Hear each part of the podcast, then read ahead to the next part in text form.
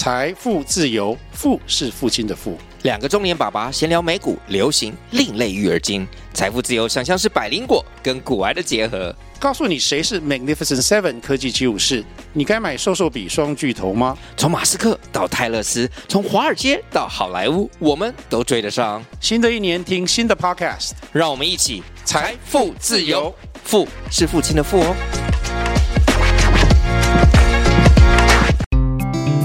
路上的披荆斩棘，白手的迷惘与困惑，让班尼多陪你度过。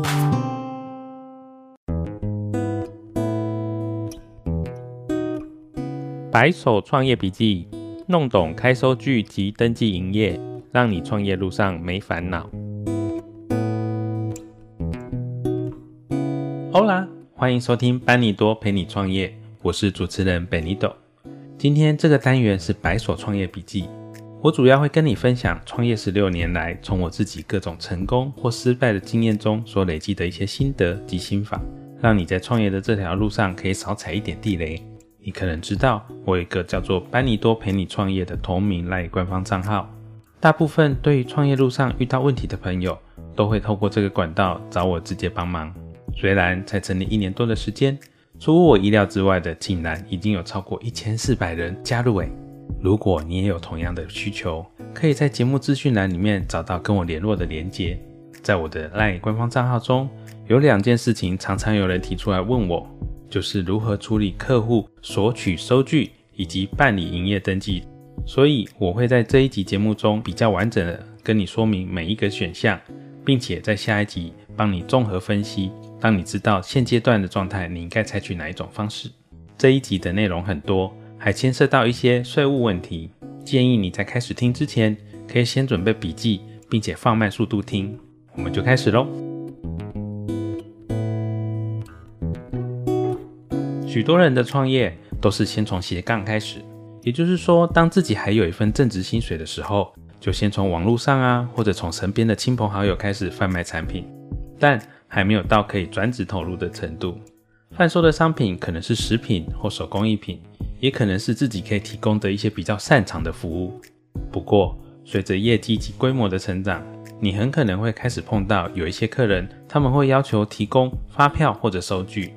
有些个人的客户，他要求收据的目的是为了证明自己的购买或做个记录。但如果是公司行号或机关团体，为了采购后能够报账核销。一定会要求提供合法的单据，这时你为了获得这张订单，就需要知道如何处理这类问题。另一个常被问到的问题，就是当斜杠一段时间之后，可能你的业绩逐渐稳定，很多人会想要更稳定而持续的经营着，于是呢，就有人会问我该怎么取得合法的营业身份。正常来说，如果你要经常的从事商品贩售或者服务提供的各种盈利活动，都需要办理登记。如果这里我们把公司行号拟人化，办登记就好像人出生的时候要办出生证明来取得国民的身份。虽然国民有缴税的义务，但同时国民也享有各种权利，包括享有看得到的国民教育啦、健保、社会福利或者参加选举投票的各种权利。还有一些更基本的，常常被我们忽略的，像是有国民的身份，你才可以合法的工作就业。可以驾驶汽机车，可以出国旅游、租屋、购买房子，更不用看到警察躲躲藏藏的。我相信啊，大部分的人创业都是为了能够安心、专心的在经营事业上，好好的将本求利，赚取应得的利益。应该没有人想要一整天担心的被抓吧？好，接下来我会用创业的不同阶段来跟你说明。第一种啊，是你现在用个人的方式在经营，有可能同时还有其他的正职或收入。如果你是自己在市集或家里用电脑上网卖一些商品，或者你有一些专门技能，像是可以帮别人做平面设计、摄影啊，或者是美容美发等等，这时销售商品或提供服务只是偶一为之的行为，一整年当中的次数不多，而且交易的金额也很低。那应该还可以被视为非经常性的营业，是一种个人行为，暂时还不需要去办登记。如果你遇到客人要求提供收据，你可以先问清楚客人要这个收据的目的是什么。是为了给税务机关当做正式报账核销用呢，还是仅仅个人或单位内作为交易的一种留存的凭证？如果单纯只是作为交易凭证，这时候啊，你只要在家里用电脑编印一张收据，或者是文具店买那种现成的公版二联、三联单，上面只要写明购买人、购买的品项、数量及金额，还有卖方的一些基本资料，就可以当做收据给客人。但是如果客户要索取的是正式收据，在你办完营业登记之前，你有两种方法可以提供，一种是填写个人领据，又称为劳务报酬单。主要呢是让公司行号或机关团体能够证明他们的确有付钱给一个人。这种收据是比较偏向使用在提供劳务的个人。假设你是一位蛋糕师，被客户指定你为他们制作一个蛋糕，这时候你贩卖的是制作蛋糕的服务，而不是蛋糕这个商品。通常客户拿到个人领据后，可能会申报成为三种类型的支出，分别有代号五零的薪资。代号九 A 或九 B 的执行业务所得，每家客户应该都有他们自己的表单格式。而如果你在申报年度所得税时有一些特殊的考量，那最好能在接受客户订单时先跟对方商量好他申报的方式。接下来我会稍微说明一下这三种的差异。如果对方以代号五零的薪资方式申报，那这一笔收入会被当作是你的兼职薪资收入。并且合并到年度的所得当中，所得税额的高低就要看你自己的所得级距来决定，税率从百分之五到百分之四十不等。如果以代号五零薪资申报的话，有一些猫腻你也应该要知道。第一件是每个人每年的薪资总收入可以扣除一定的金额不用缴税。以目前的规定来说，只要你全年的薪资总额低于薪资扣除额二十万七千元，那你就不会缴到税。第二。领取兼职所得，如果一次领到一个金额以上，给付的单位，也就是你的客户，必须代替财政部先预扣一笔税额。目前的规定是一次领到六万八千五百零一元以上，他就必须要先代扣百分之五的税。扣缴的税额可以拿来抵你的全年所得税，当然前提是你有去报税。第三个是，如果一次领的金额达到每个月最低基本工资以上。那给付给你的单位呢，他还必须要再扣二代健保的费用，目前的费率是二点一一。第二种公司行号常见的个人所得申报类型是九 A 执行业务所得，这一种是依据职业类别来决定费率的，包括律师啊、会计师、艺人、工匠或者其他用技艺来自力营生的人，使用这类别申报的收入。会依照职业别有不同的费用扣除比例。以工匠来说，连工带料的收入可以扣掉这个交易金额百分之六十二，作为它的成本。换句话说，他这笔收入的百分之三十八会被当作是他的利润，或者是能够提供必要的证明来提高你的成本的比例。那剩余的利润呢，会并入你年度的所得来计算你的所得税。第三种常见个人所得类别代码是编号九 B 的执行业务所得，则是依据工作内容决定，一般也常被称为稿费，例如像是演讲的费用啊、作曲费啊、写作文的稿费啊等等。虽然这个类别没有像九 A 可以扣除一部分当做成本，但是若一整年累积下来的金额在十八万以下，你就可以全部扣除掉，不会纳入所得计算。就算超过十八万啊，也没关系，税率就固定是百分之十。上面的九 A 跟九 B 两种执行业务所得，如果单次的金额超过两万，付你钱的单位呢，会预先帮你扣缴百分之十的所得税，而且金额达到两万的时候，还要再扣百分之二点一一的二代健保。那除了刚刚提到的个人领据之外，另一种个人可以使用的收据叫做一时贸易资料申报。这是比较偏向货品买卖的收据，你可以在财政部的网站上搜寻到表单的范本。如果一个公司行号向其他公司行号销售一批商品，因为这是营业行为，正常来说必须要缴交营业税，并且提供统一发票或者是免用统一发票的收据。但如果是发生在个人偶一为之的销售行为，法律上允许这种偶发的交易暂时不要缴营业税。所以才会规定使用一时贸易资料申报表来处理。那个人销售时使用一时贸易资料申报表的话，会按照交易金额的百分之六当做是盈利所得，并且并入你的个人年所得当中计算。但因为理论上这是偶尔才发生的交易，如果一年超过三次，或者是累积的金额过于庞大，国税局还是会要求这个人必须要补办营业登记、补缴税款以及罚款。中区国税局就曾经发布一则新闻。有一个人在一年内出售废电子零件给一家公司，累积超过三百万。虽然这个人已经完成了一时贸易资料申报，并且缴交了年度所得税，但是仍然被要求要补办营业登记、缴税，而且还罚他。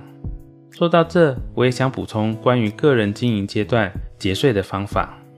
前面提到的领据，还有一时贸易资料申报表，都是个人可以提供给客户合法核销支出的单据。基于节税的考量，如果是我的话，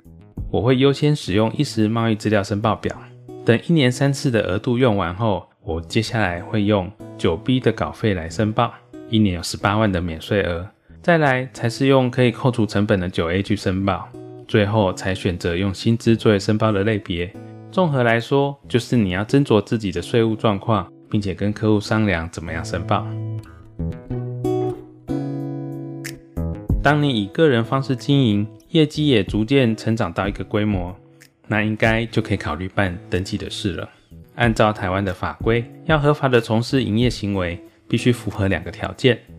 第一个，公司登记或者商业登记，那主管的机关呢是经济部；二呢是营业登记，又称为税籍登记，主管机关是财政部。公司登记顾名思义，就是去登记一家公司。而商业登记则是登记一个商号，这两者的目的是要告诉各县市的政府及主管机关，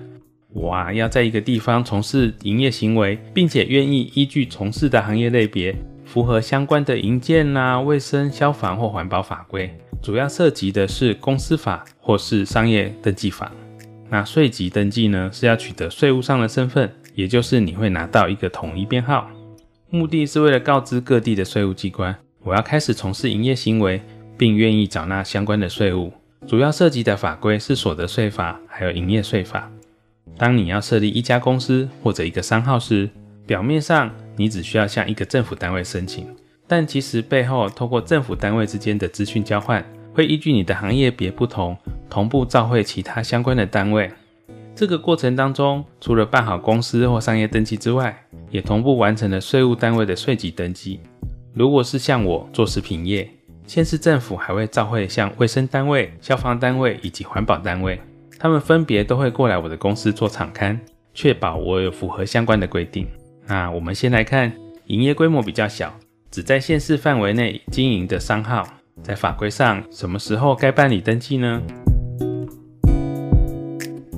这主要还是看每个月的营业额来判定。如果你是做商品的买卖，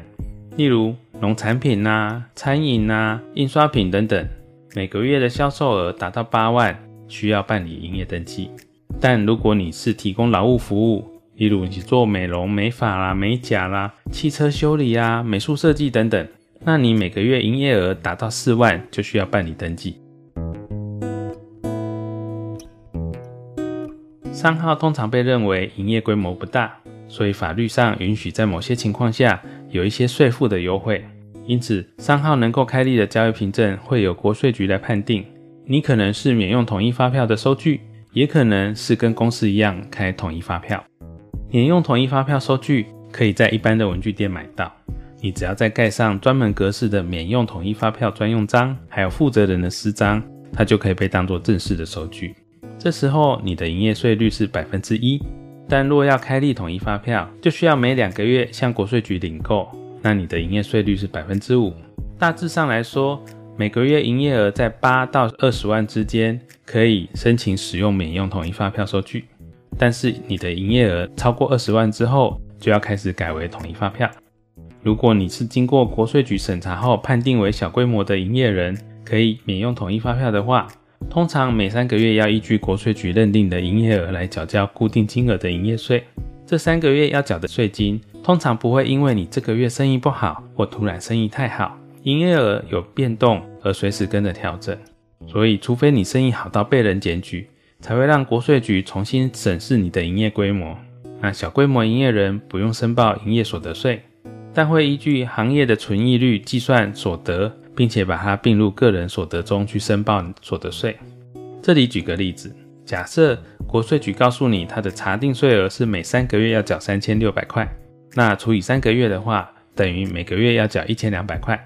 再用免用统一发票小额营业的营业税率百分之一来换算，等于国税局认为你这个商号的每月营业额是十二万，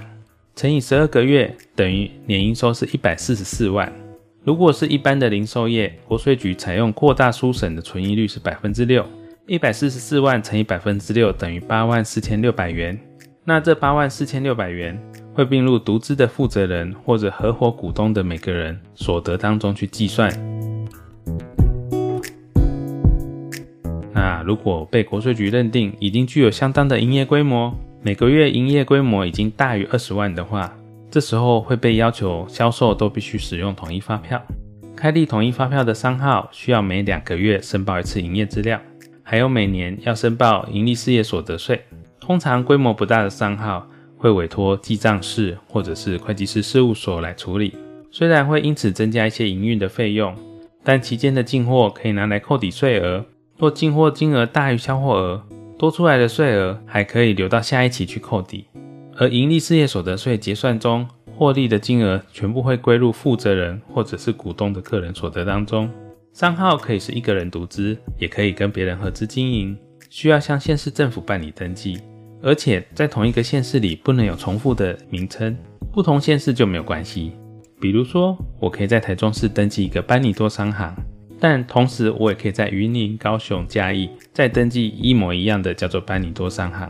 如果你的企图心更大，打算把营业规模做到全国性的等级，你可以一开始就去登记成为一家公司。常见的公司组织有有限公司或者是股份有限公司两种。公司登记需要准备的文件比较多，而且不管资本额高低都需要经过会计师签证，因此大部分开设公司都会委托会计师事务所办理。那公司既然是全国性组织，所以公司的名称一定要经过预先审查，确保没有在全国范围之内跟别人重复。不管哪一种类型的公司，都只能够开统一发票，适用百分之五的营业税率，跟开统一发票的商号一样，需要每两个月申报一次营业资料。进货的税额也可以拿来扣抵销售的税额，如果有多，还能留到下一期继续扣抵。公司每年都需要结算跟申报，有盈余的时候，每年五月要缴营利事业所得税，缴完税之后的盈余才能够分配给股东，成为股东个人的所得。通常为了处理这类经常性的税务问题，很多公司会把它交给外面的会计师或者是记账师来代劳。那记账费用则会依据营业额的大小，大约落在每个月两千五到五千之间。好，接着是本集的重点回顾。我在这一集里介绍了几种开收据给客户的方式，依据经营的规模及阶段。从个人的领据、一时贸易资料申请表，到商号的免用统一发票收据，以及规模更大的商号或公司所要开的统一发票，我也介绍在创业的各种不同阶段所要缴交的税，以及那个阶段办理登记需要知道的重点。你可以再看看自己现在的状态，回去仔细听一下跟你有关的那个部分。这一集就先到这里告一段落，下一集我会针对商号及公司的共同及差异点做一些比较，让你知道。可以怎么选择？如果你喜欢这一集，请帮我留言及评分，也希望对你的创业有帮助。若有任何问题及意见，欢迎传来跟我说，让我有动力继续陪你走创业的路。我们下次见，Hasta luego。